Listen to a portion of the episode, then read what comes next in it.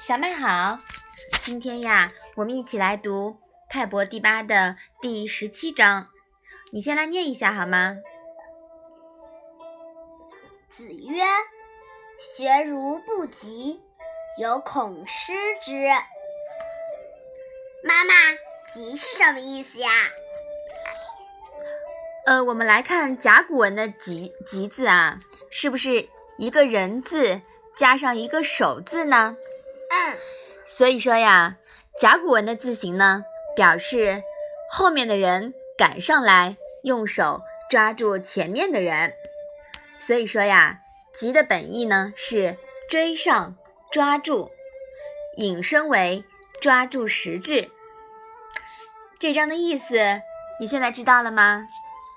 孔子说，学习如果不掌握知识的实。实质内涵，知其然不知所以然，很可能最后什么都学不到。表面的东西很快就会忘掉。嗯，好的。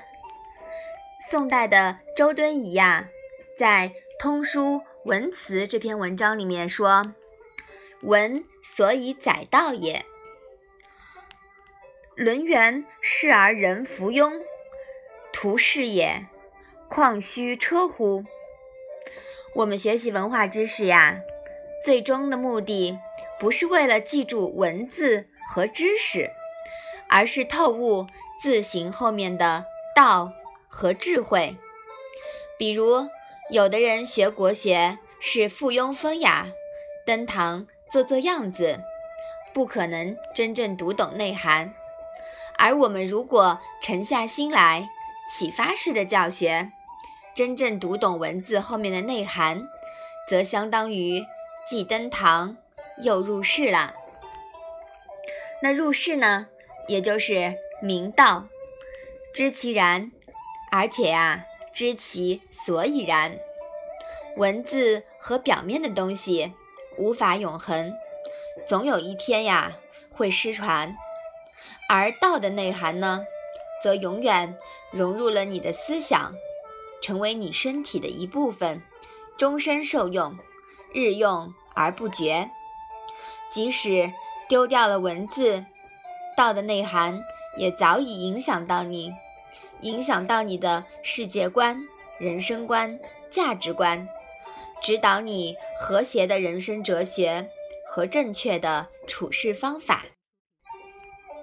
话说呀。你学国学学了这么久，现在是不是越来越有感觉啦？嗯。那么知其所以然，掌握其精髓后，你就有了创新思维，可以灵活应用，防止陷入教条主义，东施效颦。当人们对你特立独行的思想和行事方式刮目相看时，就说明你已经。集学了，中国源于天道自然的传统哲学，潜移默化的浸润作用就在于这里。要做到集学呀，第一呢，要温故而知新，学会以己为师；第二啊，要学而时习之，实践出真知。最重要的一步呢。是要做到君子不器，要先成器再化气，成器难，化气啊更难。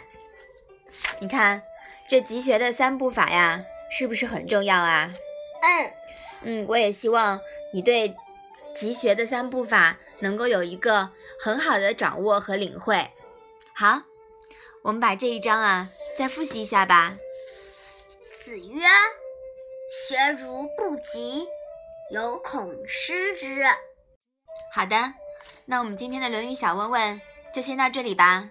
谢谢妈妈。